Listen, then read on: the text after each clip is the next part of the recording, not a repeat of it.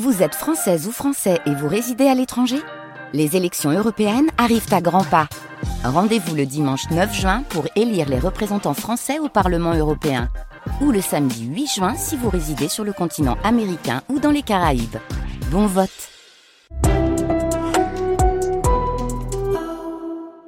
France Inter.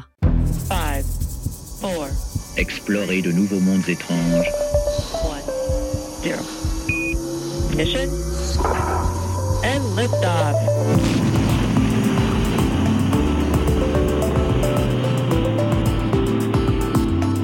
Le temps d'un bivouac Cela fait des décennies qu'il nous raconte de sa voix douce et paisible des histoires de poussière d'étoiles, de nuages cosmiques et de galaxies lointaines.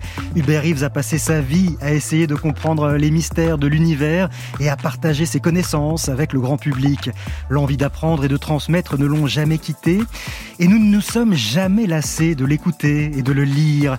Au fil des années, l'astrophysicien s'est fait une place à part dans le cœur des Français. Nous sommes nombreux à éprouver un profond respect et une infinie tendresse à l'égard de ce scientifique humaniste qui nous a ouvert une fenêtre sur le cosmos et nous a rapprochés des étoiles. Cet après-midi, Hubert Reeves, l'astrophysicien aux allures de druide avec sa longue barbe blanche et ses yeux bleus, nous emmène bivouaquer dans son univers. Cette émission réalisée par Anne-Sophie Ladonne et Étienne Bertin a été préparée par Camille Juzo avec à la technique Djenab Sangaré. Soyez les bienvenus dans notre bivouac cosmique du vendredi. France Inter. Le temps d'un bivouac.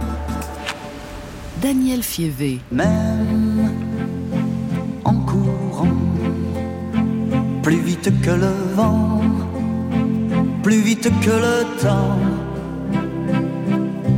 même en volant, je n'aurai pas le temps, pas le temps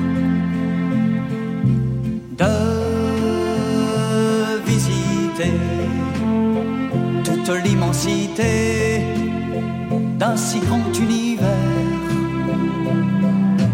Même en cent ans, je n'aurai pas le temps de tout faire. Je n'aurai pas le temps. C'est ainsi que vous avez intitulé euh, vos mémoires, Hubert Reeves, en référence à cette chanson de Pierre Delanoë chantée euh, par Michel Fugain. Même en 100 ans, je n'aurai pas le temps de visiter toute l'immensité d'un si grand univers. Toute votre vie, vous avez eu pour moteur la curiosité et ce sentiment que vous n'auriez pas le temps de tout voir, de tout comprendre. Exactement, c'est tout à fait. Quand j'ai entendu cette chanson il y a quelque temps, je, je cherchais un titre pour ce livre et je me suis dit c'est exactement ce qu'il me faut. Ouais. Et cette curiosité, en fait, il faut vraiment remonter euh, très tôt dans votre euh, enfance. On sent qu'elle s'est tout de suite mise en marche. Elle a aussi tout de suite été éveillée. Euh, votre père vous offre peut-être euh, euh, une série de livres qui va bouleverser et changer le cours de votre vie? Oui, l'encyclopédie de la jeunesse. Comme on était de, milieu très modeste, il l'avait acheté d'occasion, un de ses amis, 12 volumes dans lesquels il y avait de tout. De l'ethnologie, de l'astronomie, de la physique, des romans, des, des contes de fées. Et j'ai passé des heures euh, merveilleuses dans ces 12 volumes. Votre père euh, était scientifique? Pas non, du tout? il était représentant de commerce. Ma famille n'était pas du tout. Mais ma famille avait une vraie vénération pour la nature. C'était à la campagne. Ma mère nous invitait pour voir les couchers du soleil. On avait des, des maisons d'oiseaux, tout ça. Ça, ça faisait partie de la famille. J'ai j'ai été baigné dans ce, dans ce climat. Ouais. Vous avez grandi où euh Donc on est euh, au Québec? Au Québec, près de Montréal, Ouais. un endroit qui s'appelle le lac Saint-Louis. Et dans le milieu du lac, il y avait des grands marécages. C'était mon endroit favori. J'y allais en canot et je restais là longtemps à regarder les fleurs, les, les rats musqués, les tortues et tout ça.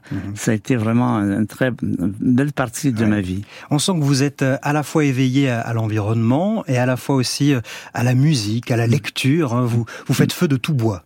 Ça, c'est vrai. Je trouve que j'ai eu beaucoup de chance d'avoir tous ces, ces capacités. Je- pour moi, je suis très reconnaissant à je ne sais qui Ouais. d'avoir eu tout ça. Ouais, tous ces dons. Euh, la, lecture, qu'est-ce que vous lisiez euh, étant euh, jeune? Je lisais beaucoup de romans, la, la, Comtesse de Ségur. J'ai lu beaucoup Jules Verne aussi. C'était et puis les et puis les, les romanciers russes, Dostoïevski et Tolstoï. Ça, c'était mes favoris. Alors forcément, Jules Verne, on ne pouvait pas passer à côté. Un extrait de La Terre à la Lune de Jules Verne. Grâce aux méthodes nouvelles, les instruments plus perfectionnés fouillèrent la Lune sans relâche, ne laissant pas un point de sa face inexploré.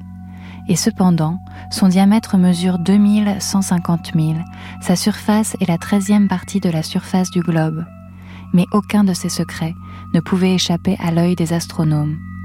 Ainsi, ils remarquèrent que pendant la pleine Lune, le disque apparaissait dans certaines parties, rayé de lignes blanches, et pendant les phases, rayés de lignes noires.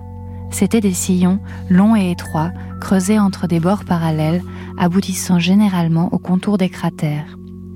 Quant à l'intensité de sa lumière, on savait qu'elle est 300 000 fois plus faible que celle du Soleil et que sa chaleur n'a pas d'action appréciable sur les thermomètres.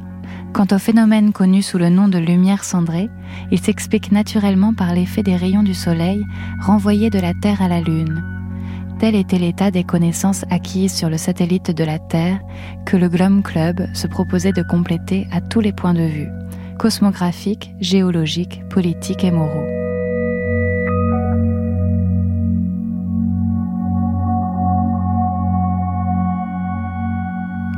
Un extrait de La Terre à la Lune de Jules Verne, lu par Camille Juseau. Euh, vous l'avez lu et relu, euh, cet mmh. ouvrage, certainement. Euh, bien sûr, bien sûr. C'était un de mes favoris. Oui. Vous, vous, vous revoyez le lisant dans votre grenier, au bord du Saint-Laurent? Exactement. Là où il y avait tous les livres d'école de mes oncles, qui, après leurs études, les avaient mis dans les caisses en les abandonnant, études terminées. Et pour moi, c'était une manne. J'allais fouiller, je trouvais tous les livres de sciences qu'il y avait dans tout ça. C'était vraiment ma passion. Ah oui, la curiosité, toujours la curiosité. Mm. Et évidemment, vous ne vous contentez pas de lire ces récits de Jules Verne. Vous avez déjà envie de regarder. Vous construisez très jeune un, un petit télescope? Un, oui, un bon télescope fait dans un tuyau de poêle. Oui. Et avec un miroir que nous, avec un ami que nous avions nous-mêmes argenté. C'était pas génial, mais enfin bon, c'était, on pouvait voir euh, Jupiter, on pouvait voir ses satellites, mais ça bougeait beaucoup parce qu'il y avait beaucoup de vent. J'ai pris des photos et oh, ça va dans tous les sens. Oui. Bon, on pas... voit plein de petites Jupiter sur la même photo. Tout à fait. Vous avez oui, ajouté des planètes euh, au système solaire. Et finalement, avec euh, toutes ces portes qui s'ouvrent devant vous, c'est vraiment euh, l'astrophysique qui va avoir votre préférence et même plus précisément les mathématiques. Pour quelle raison? Ah, Bon, d'abord, je voulais étudier la nature. Ça, c'était ma passion. Donc, j'avais le choix. Je pouvais prendre la biologie ou la physique. Et j'aurais préféré la biologie, mais j'avais beaucoup de goût pour les mathématiques. Et à cette époque, la biologie, il n'y avait pas de très belles mathématiques comme il y en a en physique avec la théorie d'Einstein. C'est très magnifique. Comme... -hmm. Donc j'ai choisi de prendre la physique, les mathématiques, bien sûr. Et puis plus tard, j'ai eu la chance, allant aux États-Unis, d'entrer dans un département où on utilisait ce qu'elle s'appelle l'astrophysique nucléaire, c'est-à-dire le Soleil, les étoiles sont des réacteurs nucléaires. Donc c'était à la fois de l'astronomie, et de la, de, de, la, de la physique. Et, et voilà, donc c'est pour ça que j'ai pris comme spécialité mmh. l'astrophysique nucléaire, le Big Bang, euh, les étoiles, euh, tout ouais, ça. Dont on parlera évidemment dans cette émission. Quand vous décidez, quand vous décidez votre voie, quand vous décidez mmh. de faire des mathématiques et de l'astrophysique, que vous l'annoncez à votre père, que vous dit-il? Ben, il trouve ça curieux. Il me dit, je ne sais pas comment tu vas pouvoir euh, gagner ta vie avec ça. Tu vas probablement être un petit professeur dans une école de banlieue. Il était, en fait, il était fier de son fils, mais il était inquiet en se demandant comment j'allais pouvoir gagner ma vie avec un métier qui était pratiquement inconnu à cette période. Ça n'a fait pas du mmh. tout comme aujourd'hui. Aujourd'hui, c'est très coté, mais à cette période, c'est quoi ça? Mmh. C'était ça la, la phrase. Dans la suite de cette émission, nous allons euh, nous intéresser aux grandes découvertes scientifiques auxquelles vous avez euh, participé et nous parlerons de ce lien fort que vous avez créé avec le grand public au fil de vos nombreux ouvrages de vulgarisation. L'astrophysicien Hubert Reeves est avec nous sur France Inter, le temps d'un bivouac.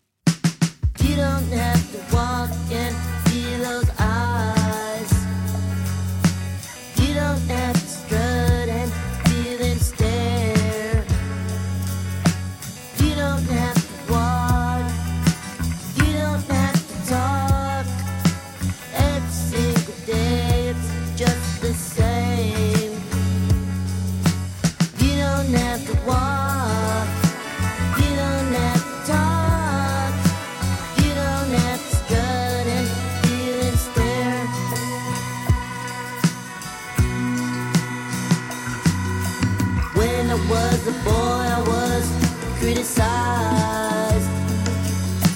Now I've lifted and I'm happy inside.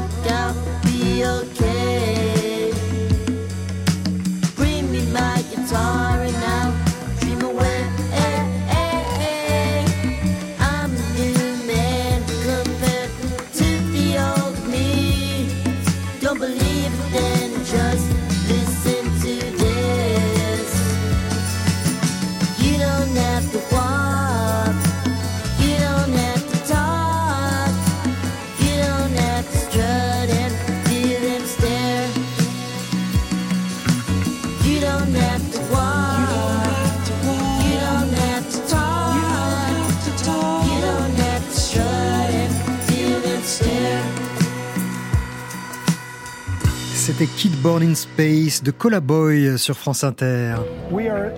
Nous sommes essentiellement faits de matière d'étoiles ou de poussière d'étoiles, comme Carl Sagan aime à le dire. Les éléments de notre corps, plus lourds que l'hydrogène et l'hélium, viennent d'étoiles mortes depuis longtemps. Le calcium de nos os, l'oxygène que nous respirons, le fer de nos os, de notre sang, le carbone dans la plupart de nos cellules, tout cela vient des étoiles. Il y a eu des réactions nucléaires, puis tout cela a été éjecté par la supernova. Et les éléments les plus lourds, le fer et ceux que je viens de citer, ont été produits par les explosions elles-mêmes par la supernova. L'astrophysicien Alex Filipenko de l'université de Berkeley, c'est un extrait du documentaire Le cycle de la vie d'une étoile. Hubert Reeves, avant de devenir euh, le vulgarisateur, passeur de science que l'on connaît, euh, vous avez été un grand scientifique avec euh, des résultats, des travaux qui ont marqué votre discipline. Votre premier grand sujet de recherche, c'est la nucléosynthèse. Mhm. Qu'est-ce que c'est la nucléosynthèse? Alors, c'est ceci. Nous sommes familiers avec le fait qu'il y a des atomes. Notre corps est composé d'atomes, de carbone, d'azote, d'oxygène, de fer, d'or. Pas dans notre corps, mais n'importe. Il y a des atomes partout, tout autour de nous. La question ne se posait pas jusqu'au 19e siècle. D'où viennent les atomes? Qui a fabriqué les atomes? Comment se fait-il qu'il y a des atomes dans notre univers? C'est grâce à la découverte de la physique nucléaire nous lui devons des mauvais coups, mais aussi des très bons coups. C'est grâce à la découverte de la physique nucléaire qu'on a pu comprendre comment des atomes avaient pu se former, comment il n'y en avait pas au début du cosmos, comment c'est dans les endroits où il fait chaud. Pour faire des atomes, des réactions nucléaires, il faut beaucoup d'énergie. Et où est-ce qu'il fait chaud dans l'univers Dans les étoiles. La température peut atteindre, dans le Soleil, il fait 15 millions de degrés. Dans certaines étoiles, il fait 100 millions et même on atteint plusieurs, on atteint plusieurs centaines de millions de degrés. Eh bien, à ces températures, les éléments se transforment les uns en les, en- les autres. Et on a pu, vers ces années 1950, quand j'ai commencé à faire mon doctorat, on avait l'idée que les atomes viennent des étoiles, mais il fallait dire de quelles étoiles. C'est-à-dire que chaque étoile produit un type d'atome particulier? Non, mais elle produit une collection d'atomes et le différents types d'étoiles produisent une différent type de collection d'étoiles. Elles ont chacun leur, leur, spécificité. leur spécificité, mais qui peut contenir plusieurs éléments. Donc c'est-à-dire que les atomes qui nous constituent proviennent de différentes étoiles. Pour Oui, avoir euh, l'ensemble des briques Absolument. qui nous constituent, Oui, il a oui. fallu euh, des étoiles à différentes températures. Il fallait que ça cuise à différentes euh, températures. Exactement. Il avait pendant, un- pendant certains temps, plus ou moins long. Alors, ce que- ce qu'on avait comme problème à ce moment-là, on, on savait qu'il y avait plusieurs types d'étoiles, des géantes rouges, des naines blanches, des supernovas, des ci, des ça. Et on savait qu'il y avait différents types d'atomes, ben, ceux qu'on connaît, la table de Mendeleïev qu'on apprend à l'école. Et il s'agissait de pouvoir identifier et dire quel type d'atome provenait de quel type d'étoile. Ça, ça s'est développé tout le long du XXe siècle. Maintenant, c'est à peu près bien connu. Il y a quelques éléments dont on ne connaît pas l'origine, et en particulier le fameux uranium. L'uranium manque encore à l'appel, c'est-à-dire pas lui, mais l'explication de d'où il vient, ça reste encore quelque Ah oui, chose on, on qui ne sait pas, quel type d'étoile produit Non, l'uranium. Non, non, il y a plusieurs hypothèses, mais ça, quand il y a plusieurs hypothèses, c'est parce qu'on ne sait pas.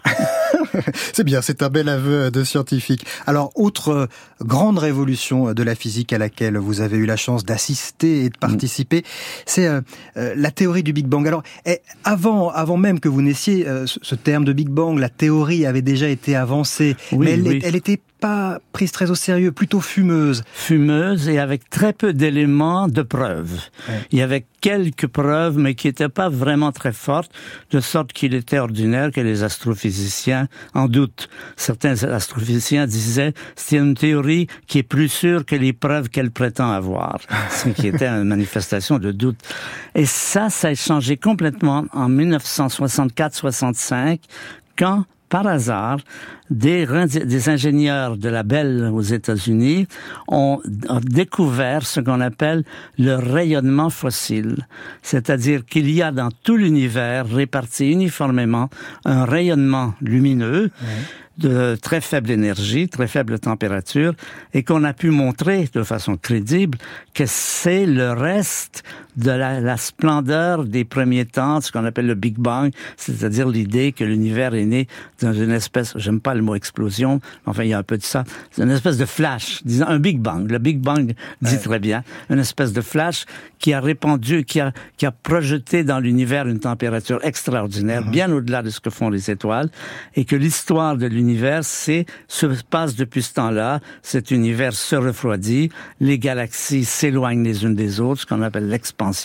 Le ciel devient de plus en plus noir, et c'est le, le- le thème de, de la théorie du Big Bang. C'est ce qui nous a permis de découvrir cette chose fondamentale, c'est que l'univers a une histoire ce dont on doutait depuis Aristote.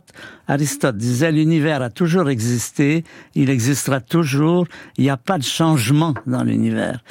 Le, le Big Bang, c'est Hubble au début du siècle, avec Einstein, avec euh, l'abbé Lemaître, qui sont les grands pères du Big Bang, nous ont montré d'une façon très, très crédible qu'il y a une histoire de l'univers, qu'il y a un début. Qu'est-ce qu'il y avait avant? On ne Ouais. sait rien. C'est ça, en fait, le Big Bang, c'est un début ou c'est une étape jusqu'à laquelle on peut remonter? C'est une frontière la- au-delà de laquelle on peut pas remonter. Ah oui. On ne sait pas s'il y avait quelque chose avant ou non, parce que nous n'avons aucune preuve nous disant qu'il y avait quelque chose. Vous voyez, en science, on veut toujours des preuves. On est très pragmatique sur ce plan. Pouvez-vous, prouver ce que vous dites? Ce que vous pouvez prouver, c'est que l'univers existe depuis au moins 10 milliards, euh, 14 milliards d'années maintenant. Ce qu'il y avait avant, est-ce qu'il y avait même du temps avant, on ne sait pas. Ouais. On, on- quand- c'est un horizon. C'est comme quand vous êtes au bord de la mer, vous voyez de l'eau jusqu'à l'horizon, mais vous n'en pensez pas que parce que vous ne voyez rien, il y a rien. Vous vous dites, c'est mon horizon. Je, je peux pas voir au-delà. Eh le Big Bang, c'est un peu ça. C'est le passé le plus lointain sur lequel nous puissions porter les yeux grâce à des événements comme les étoiles, les atomes, tout ça. Et là, vous dites, hein, c'est un horizon, euh, vous parlez de temps, hein, vous ne parlez pas de distance, vous nous dites c'est un horizon au-delà duquel on ne peut pas remonter, mais il y a bien cette idée que quand on regarde loin Mhm. dans l'espace, Mhm. C'est pas l'espace qu'on observe, c'est le, c'est le passé. C'est le, temps. passé, exactement. C'est le passé. On voit l'univers tel qu'il était. Par exemple, si vous regardez à un milliard d'années-lumière, vous voyez l'univers tel qu'il était à un- il y a un milliard d'années. Simplement parce que la lumière a mis un milliard d'années à vous joindre. Donc, vous, c'est- ce que vous voyez, quand vous regardez loin, vous regardez tôt. Vous regardez dans le passé. Oui, donc c'est c'est vraiment euh, l'astrophysique, la seule discipline qui se paye le luxe d'avoir une machine à remonter le temps. Exactement. Ce que nous envient tous les historiens et les préhistoriens, ils aimeraient bien aller se retrouver à la grotte de Lascaux, comment voir oui. comment vivaient les gens. C'est pas possible. Nous, quand on veut savoir comment était l'univers à tel temps, on choisit un objet qui a que, qui, qui- qui a mis ce temps, où la lumière a mis ce temps pour nous joindre, et on le voit. Alors bon, ça simplifie pas tous les problèmes, loin de là, mais c'est vraiment certainement un avantage énorme, ce rapport entre le temps et la distance qui vient du fait que la lumière qui nous paraît voyager très vite, 300 000 km par seconde, une seconde pour aller à la Lune, ça a l'air très rapide, mais à l'échelle des dimensions de l'univers, l'univers, elle, elle, elle rampe, elle va, la lumière, pardon, la lumière va lentement par rapport aux échelles de l'univers. Ouais, c'est un escargot à l'échelle des, distances euh, spatiales et cosmiques. Ouais. Euh, cette physique théorique est, est très complexe, elle est aussi fascinante pour peu qu'on sache la raconter correctement, ce que vous faites formidablement bien, on s'en rend compte dans cette émission une fois de plus. Euh, vous, vous avez euh, commencé à, à faire de la vulgarisation, à faire de la vulgarisation. Votre premier livre de vulgarisation, c'était quand? Ah, c'était le premier livre, c'est en 1860. 1900. 1900. vous Vous vous vieillissez un petit peu, Hubert oui. Reeves. En 1978, c'est une expérience que j'avais faite dans les dans des écoles. Qui le livre s'appelle Soleil. Alors on avait un peu enseigné avec un ami à moi euh, de l'astronomie. Mais le vrai premier livre de vulgarisation, c'est Patience dans l'azur. C'est 1981. Et euh, ces livres-là, tout de suite, euh, ont marché formidablement? Vous avez tout de suite été euh, écouté, entendu, apprécié par le public? Non, pas du tout. Quand j'ai écrit ce livre, j'ai cherché un éditeur, évidemment. J'ai vu 30 maisons d'édition qui m'ont dit l'astronomie n'intéresse personne. J'allais le remettre dans le tiroir. Lorsque, grâce aux éditions du Seuil, et en particulier Jean-Marc Lévy-Leblond, qui était le directeur de la collection, le, le- le livre a été pris par ce, par cet éditeur. Et les éditeurs, alors je l'avais appelé Patience dans l'azur. Et les éditeurs de l'époque disaient, c'est pas un titre, ça. Et J'ai dû insister, et Jean-Marc a dû insister aussi, en disant, mais si c'est un titre. Et ah bon, après, grâce à Pivot en particulier, c'est Pivot qui a lancé le, le tout.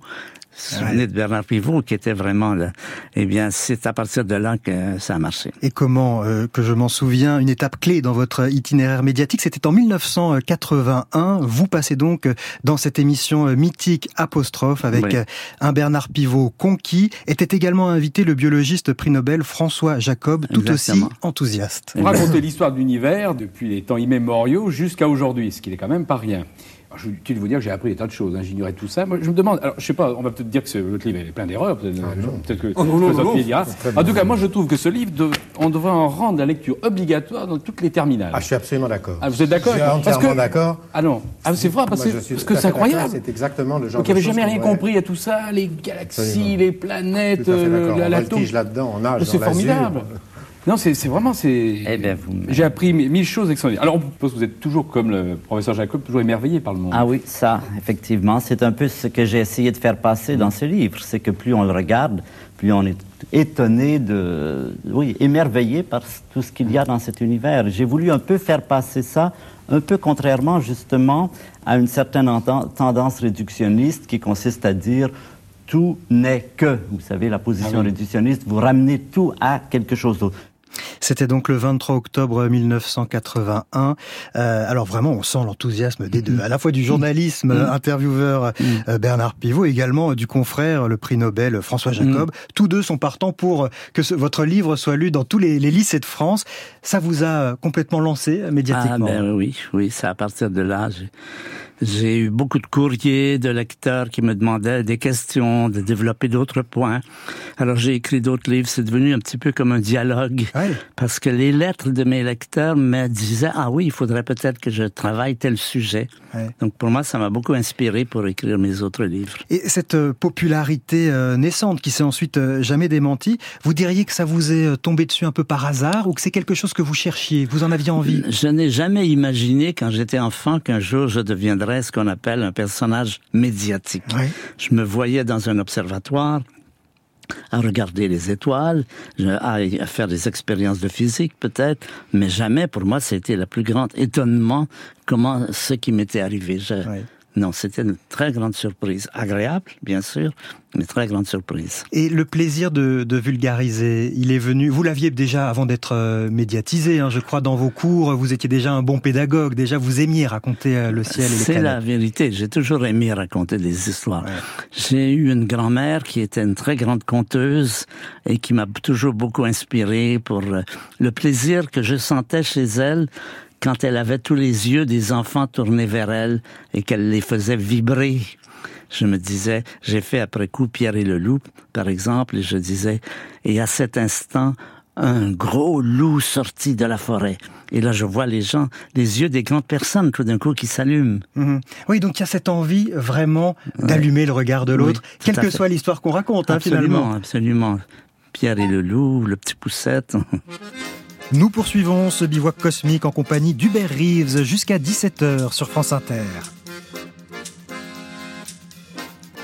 La vie est belle, mais c'est pas du gâteau.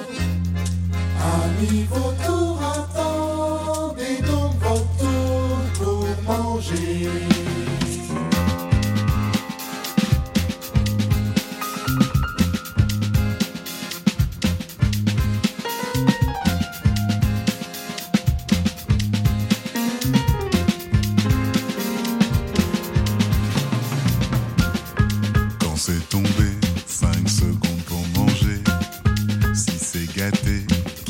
se régaler Amis vautours, attendez donc vos tours. La queue le le, qui c'est qui qui n'en veut Ce qui est tombé va certainement monter. Quand c'est cassé, il n'y a plus qu'à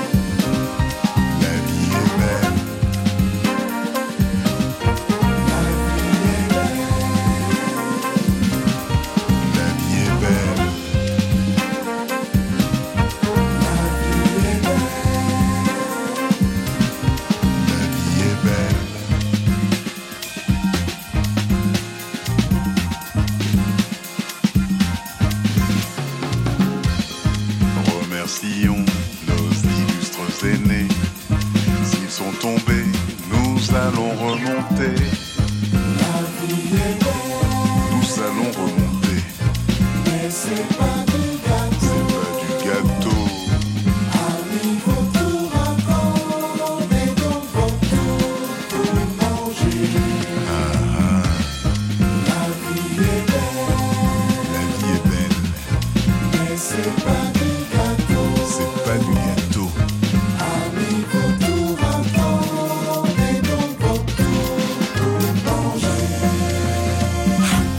C'était Fixie, Nicolas Giraud et Jojoa sur France Inter qui chantaient La vie est belle, le temps d'un bivouac en compagnie de l'astrophysicien Hubert Reeves. Et l'un des mystères qui vous fascine et préoccupe nombreux de vos collègues astrophysiciens, Hubert, c'est le temps. Pourquoi le temps est une question euh, en physique et en astrophysique? Alors, bon, c'est une question depuis très longtemps. Saint Augustin, au 5e siècle, quand on lui demandait, disait ceci. Le temps, j'ai l'impression que je sais ce que c'est, je le sens passer dans moi.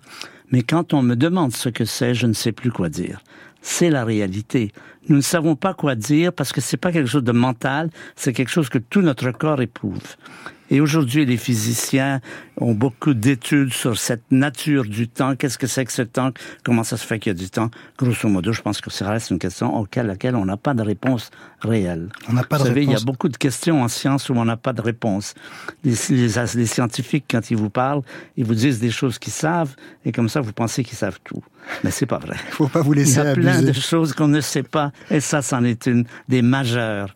Qu'est-ce que le temps qui est si proche de nous, de toute façon? Un astrophysicien qui s'est beaucoup interrogé, même physicien, sur cette question euh, du temps, c'est Étienne Klein. Il était au micro de Fabienne Chauvière le 15 février 2014 sur France Inter. Qu'est-ce qui fait qu'on ne peut pas rester présent au même instant présent? Quel est le moteur qui installe dans le cours du temps cette dynamique qu'on trouve dans le temps qu'on ne trouve pas dans l'espace? J'ai vu qu'il y avait des enfants qui euh, vous posaient des questions du style euh, quel âge a le temps? Oui. Vous savez répondre à ça? Eh ben, je suis toujours embarrassé. On m'a demandé aussi si Dieu portait une montre. Et on m'a dit aussi, euh, s'il est vrai que le temps passe, il devrait finir par ne plus être là. À force de passer, il devrait trépasser. Et ce jeune homme avait compris que le temps, en effet, ne passe pas, au sens où il demeure toujours présent à faire son travail de temps, qui est de renouveler l'instant présent. Il y a toujours du présent qui est présent, preuve que le temps est toujours là à créer du présent. Étienne Klein euh, dans euh, l'émission de Fabienne Chauvière, Les Saventuriers. Depuis combien de temps le temps existe-t-il? Est-ce qu'on aura des réponses de la science à ce genre de questions un jour, Hubert Reeves? Alors, tout ce qu'on peut dire, c'est depuis quand pouvons-nous affirmer que le temps existe? Alors là, il faut trouver les plus vieux, les plus vieux objets de l'univers, sachant que le temps ne peut pas être moins vieux que les plus vieux objets. Et quels sont les plus vieux objets? Ce sont les étoiles et les atomes, les atomes radioactifs. On ne trouve jamais d'étoiles qui ont plus de 14 milliards d'années, jamais d'atomes qui ont plus de 14-15 milliards d'années. Donc tout ce qu'on peut dire, c'est qu'il y a du temps depuis au moins 14 à 15 Ah oui. milliards d'années. C'est tout ce qu'on peut dire. On peut dire depuis au moins, mais peut-être plus. C'est-à-dire oui, qu'il y a ben oui. peut-être eu un temps passé dont les traces se sont euh, Absolument, évanouies. absolument. On ne peut rien dire. Quand on n'a pas de, de preuves, on peut rien dire. Les questions auxquelles on n'a pas de réponse, il faut reconnaître qu'on ne connaît pas la réponse. Alors, on ne connaît aucun objet qui a plus de, disons, 15 milliards d'années. Y avait-il du temps avant? Personne ne le sait. Est-ce qu'on le saura un jour? Est-ce qu'on aura les moyens de le savoir Ah, un ça, jour? Faut jamais dire, Fontaine, je ne boirai pas de ton eau. Dans votre livre L'univers expliqué à mes petits-enfants, paru euh, au seuil, vous liez science et poésie. Et c'est vrai que rien qu'avec cette discussion sur le temps, Mhm. on, on a l'impression qu'on touche un peu au poétique. Alors, ce sont deux univers qui se marient bien, selon vous, la science et la poésie? C'est-à-dire que ce sont deux regards sur l'univers, deux regards essentiels. Et là, il y a le regard rationnel qui veut comprendre, c'est la physique, c'est la science. Il y a le regard émerveillé qui veut s'émerveiller, qui veut se pénétrer de tout cela, c'est le regard imaginaire, littéraire et tout cela. Les deux sont essentiels. Si vous n'êtes que dans la rationalité, vous vous asséchez. Si vous n'êtes que dans l'imaginaire, vous devenez fou. Donc l'hygiène pour une personne, pour avoir vivre pleinement, c'est d'avoir, c'est d'avoir à la fois ce regard rationnel et ce regard euh, imaginaire de la poésie, de la, de, la- de l'art. Est-ce que les, les scientifiques euh, d'aujourd'hui, ceux qui exercent encore le- leur métier aujourd'hui, ont euh, assez cette dimension euh, poétique, littéraire Ça dépend des cas. Il y a de tout. Il, y a de- il y en a qui sont très ouverts à ces choses-là. Il y en a d'autres qui les ignorent complètement. Ça ne les empêche pas d'être d'aussi bons scientifiques. C'est pas du tout nécessaire pour faire la science. Mais c'est pour moi un appauvrissement de la réalité. Pour lui, c'est lui qui en souffre, je dirais. C'est lui qui est privé, justement, du, du plaisir, de la musique, de l'art, de la poésie et tout ça, qui est quand même une dimension importante de la vie. Donc en être privé, bah, c'est dommage. Alors quelques questions euh, d'auditeurs. Vous y répondrez euh, avec euh, de la science ou de la poésie, comme vous voudrez. Comment peut-on détecter des étoiles mortes? Alors, c'est Hugo étoiles- qui pose la question. Des étoiles comme le Soleil, ça interagit avec nous de deux façons. La lumière, il nous réchauffe, et ça attire la Terre. Elle garde la Terre en orbite de sorte que la température ne change pas trop. Ça, c'est les deux façons. Toutes les étoiles interagissent de deux façons, par la lumière et par la gravité. Alors, des astres morts, comme par exemple les trous noirs, n'émettent plus de lumière, c'est vrai, mais elles continuent à avoir de la gravité et elles peuvent, elles peuvent influencer les mouvements des corps qui sont autour d'eux. Donc vous ne perdez jamais la gravité. La lumière, vous pouvez la perdre, la gravité, elle est toujours là. Donc on les détecte de façon indirecte par les effets qu'ils produisent autour d'eux. Exactement, exactement. Lucille vous pose cette question. Pourquoi ne pouvons-nous pas théoriquement dépasser la vitesse de la lumière?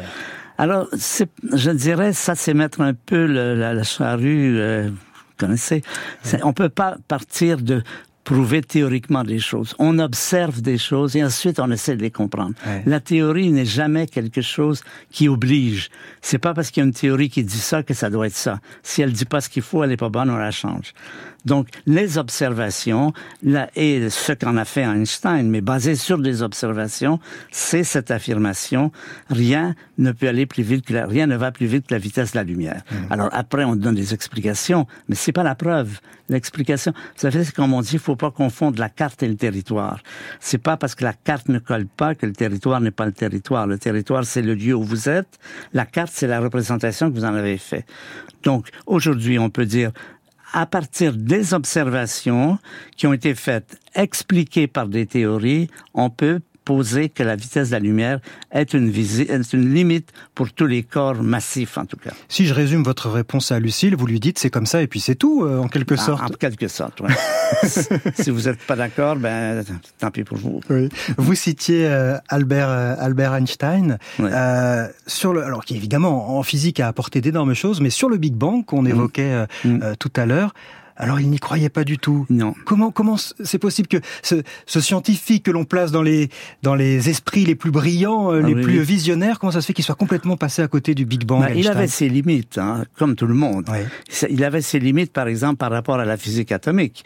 Il a jamais voulu accepter la physique atomique. Il a toujours pensé que c'était une théorie passagère qui allait être remplacée. Il a passé sa vie à essayer de la corriger pour retomber sur la causalité. Vous savez, Einstein n'aimait pas l'idée de hasard. Einstein disait, discutait avec un autre physicien, Niels Bohr, et disait, ne me dites pas que Dieu joue au dé. Et Bohr lui répondait, Einstein, cessez de dire à Dieu comment il doit se comporter. c'est comme ça aussi. C'est que chacun a ses limites. Einstein est un génie fantastique, mais il avait ses limites. Et ça l'a empêché de prévoir. Par exemple, il aurait pu prévoir le Big Bang. Il avait tout ce qu'il faut pour le prévoir. Il l'a raté. Il a prévu plein de choses formidables, mais ça, il l'a raté. Pourquoi? Parce qu'il avait des idées fixes. Il ne pouvait pas imaginer que l'univers ait une histoire, par exemple. Pour lui, l'univers, c'était quelque chose de fixe, de défini. Il n'y avait pas d'hasard, la rationalité, la causalité. C'est vrai jusqu'à un certain point, puis au-delà d'un certain point, ça n'est plus vrai. Il faut toujours s'habituer à ce qu'il n'y a pas de certitude, c'est ce que disait Claude Bernard. Il n'y a aucune certitude dans la réalité, évitez les certitudes. Hubert Reeves, est-ce que vous observez encore régulièrement euh, pendant les, les soirées d'été le ciel? Ben, je vais tous les ans à la ferme des étoiles, qui est à Florence, dans le Gers. C'est un endroit où j'encourage nos lecteurs qui s'intéressent à ces questions et surtout qui ont des enfants, allez dans le Gers, la ferme des étoiles, vous trouvez ça sur Internet. Le festival de Florence, ça dure une semaine avec euh, Exactement. plein d'astrophysiciens, de Exactement. scientifiques. Euh, C'est un, un très bon moment. Et ils ont des très bons télescopes et ils ont aussi des, gens, des jeunes gens qui vous guident. Parce qu'un télescope, si vous êtes tout seul avec un télescope, vous allez nulle part, vous n'arriverez pas à, à l'utiliser. Mais si vous avez de bons télescopes et de bons euh, personnes qui vous expliquent, qui vous montrent les choses, c'est une expérience à ne pas rater.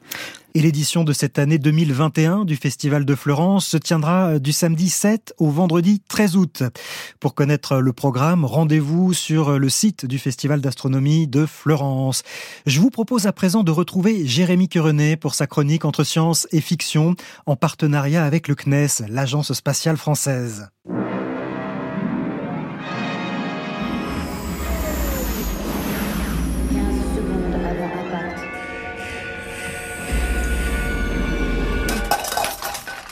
Non, ça va pas du tout, coupez Arrête ton cinéma. Liaison radio, on entend une voix ici. Humaine Oui, on dirait. Poussez le son. C'est une banalité peut-être, mais c'est toujours une vérité. Le son au cinéma est un élément très important qui pourtant passe souvent inaperçu. Et c'est encore plus flagrant et injuste dans la science-fiction. On s'émerveille devant les effets spéciaux visuels et on remarque beaucoup moins les créations sonores qui les accompagnent. Pourtant, pour réussir son voyage dans l'espace, il faut aussi une belle bande son. Le cinéma spatial explose dans les années 50, quand la course aux étoiles est vraiment lancée sur Terre, et quand la musique électronique voit le jour. Les deux sont rendus possibles par le développement de la naissante informatique. Et donc logiquement, la science-fiction va très vite exploiter cette musique nouvelle, étonnante et technologique. La bande-son de Planète Interdite en 1956 est la première entièrement électronique. Encore un de ces foutus nouveaux mondes. Sans pinard, sans femme et sans le moindre bistrot, sans rien. On n'a rien affiche qu'à flanquer des cailloux dans des boîtes de conserve quand on veut se distraire. Attention, je commande équipage, écoutez. Tout se fond et se confond dans Planète Interdite. Les bruits de la fusée, du robot, des pistolets et la musique. Tout est électronique. Mais ce qui fait moderne, à l'époque, va rapidement se démoder. Et aujourd'hui, on reconnaît facilement à l'oreille un film de science-fiction des années 50.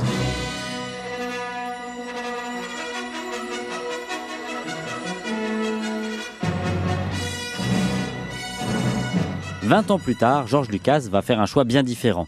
Conseillé par Spielberg et sûrement inspiré par 2001 l'Odyssée de l'espace et ses musiques classiques, Lucas commande à John Williams une musique orchestrale pour son premier Star Wars. Williams emprunte à Wagner l'idée du leitmotiv qui associe une mélodie à un personnage, un lieu ou un type d'action.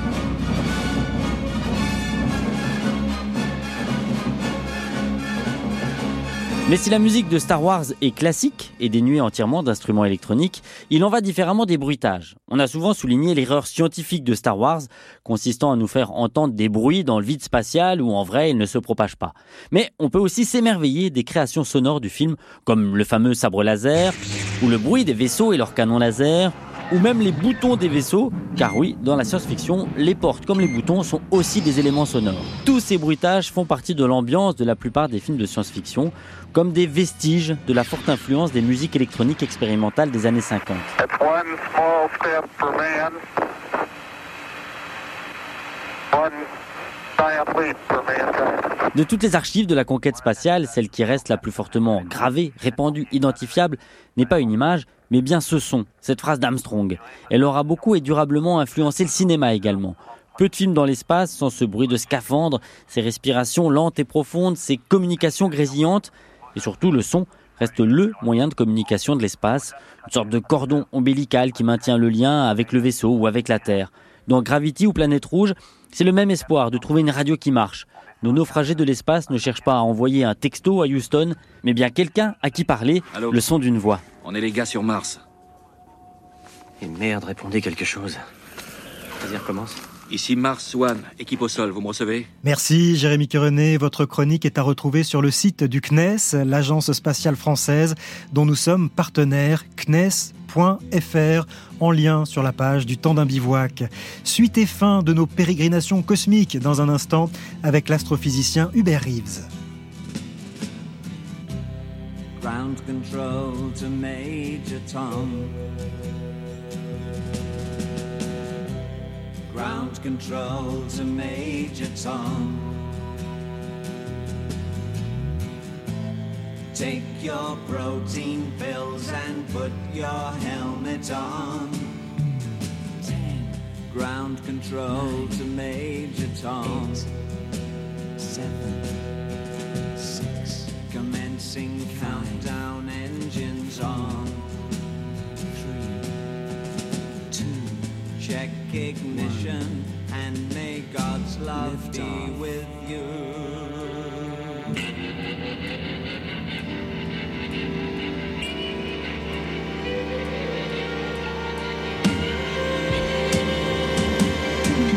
This is ground control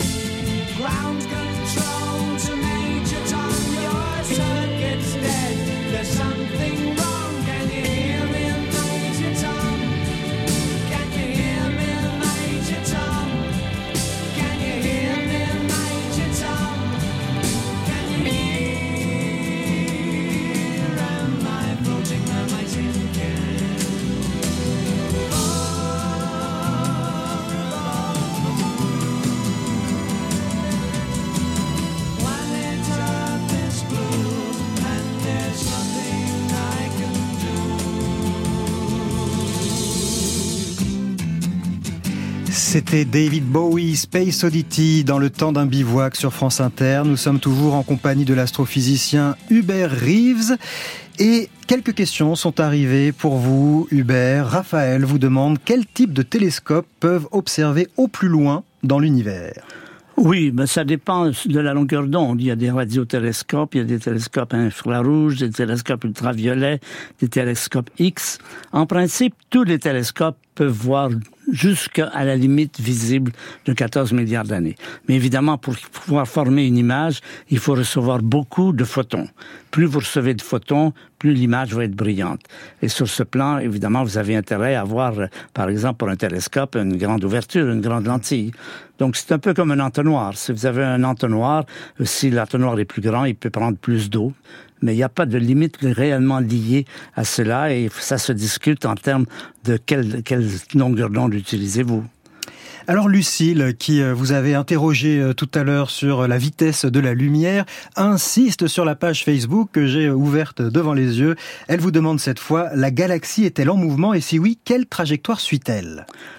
Toutes les galaxies s'éloignent les unes des autres. Ça, c'est la première chose. C'est la grande découverte de Hubble en 1920-25.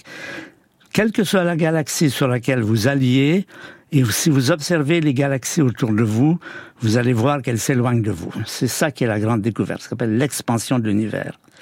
Au-delà de cela, il y a un mouvement de ces galaxies, de l'ensemble de ces galaxies qui se dirigent vers un endroit qu'on a appelé le grand attracteur, mais en fait c'est un endroit où il y a beaucoup plus de galaxies, donc c'est toujours une question de masse. Mhm. Vous êtes attiré vers là où par rapport à vous il y a plus de masse. Mhm. Si vous laissez tomber votre crayon, vous savez bien qu'il va pas monter au plafond, parce que la masse elle est en bas. C'est ça. Ouais, L'image est très, est très parlante et très claire. Alors, après l'espace, retour sur Terre, vous proposez euh, souvent des conférences intitulées Astronomie et écologie. C'est facile de lier euh, les deux? Oui, ben, je, je fais de la façon suivante. L'astronomie et les sciences vous racontent une histoire. Cette histoire, c'est comment vous en êtes venu à être ici aujourd'hui. Qu'est-ce qui s'est passé pour que, dans les millions, les milliards d'années passées, vous soyez, au travers de quantité des phénomènes galactiques, stellaires, planétaires, euh, vous soyez devenu ce que vous êtes aujourd'hui. Donc, l'astronomie, c'est le passé. C'est votre histoire antérieure. L'écologie, c'est oui, mais vous y êtes, vous êtes, c'est bien, mais attention à ce que vous allez y rester convenablement. C'est le futur. C'est attention à ne pas détériorer, ruiner toute cette belle histoire qui vous a amené à être présent par des considérations ben, que vous connaissez, réchauffement climatique, etc., etc., Mhm. qui font qu'aujourd'hui, on peut dire que l'humanité est menacée de disparition. Ces questions environnementales, euh, elles vous ont toujours préoccupé? Vous êtes venu à l'écologie euh, sur le tard? À partir de quand vous, vous, Ben, vous êtes... Progressivement, autour des années 70-80, quand a commencé cette idée que la, la- que la Terre se réchauffait, alors la, la première idée, on se disait, ben oui, mais ça, c'est pas nouveau. Il y a eu des glaciations, il y a eu des périodes plus chaudes, mais tout d'un coup, on s'est dit, mais non, il y a plus que ça. Et ce n'est que dans les années 80-90, grâce au GIEC, qu'on est arrivé à prouver, on s'est posé la question, ce réchauffement que l'on constatait, que l'on constate, est-ce qu'il est dû à l'activité humaine ou bien c'est un phénomène naturel? Alors, les Nations Unies ont nommé ce groupe, le GIEC, qui tous les ans, tous les deux ans, présente ses rapports et aujourd'hui dit avec une crédibilité de 95%. En science, on n'est jamais dans le 100%. On peut toujours se tromper. Mais à 95%, ça commence à compter. Avec une crédibilité de 95%, on peut dire que le la Terre se réchauffe et qu'en majeure partie, ce réchauffement est dû à l'activité humaine. Nommément les causes naturelles, le soleil ou des choses comme ça sont à, à peu près négligeables. Est-ce que si c'était à refaire ou si vous deviez choisir votre vocation, votre voie aujourd'hui, vous referiez Hubert Reeves de l'astrophysique ou est-ce que vous partiriez plus vers des sciences du vivant, la biologie, l'étude des écosystèmes? Je referais de l'astrophysique, mais je ferais de la musique. Ce que j'ai toujours regretté, c'est dans mon enfance de ne pas avoir appris à jouer du violoncelle. Et si j'ai une autre vie, on ne sait jamais, si j'ai une autre vie, je cours au conservatoire pour m'inscrire. Un grand merci à vous, Hubert Reeves, de nous avoir emmenés bivouaquer dans votre univers. Je cite euh, quelques-uns de vos derniers ouvrages. La fureur de vivre, au seuil. Je chemine avec Hubert Reeves, un livre d'entretien, également au seuil. Ou encore Dernière nouvelle du cosmos, en poche, édité par Point. Et on se quitte en musique avec Irina Björklund, La voix des étoiles. Seul parmi les étoiles, les entend.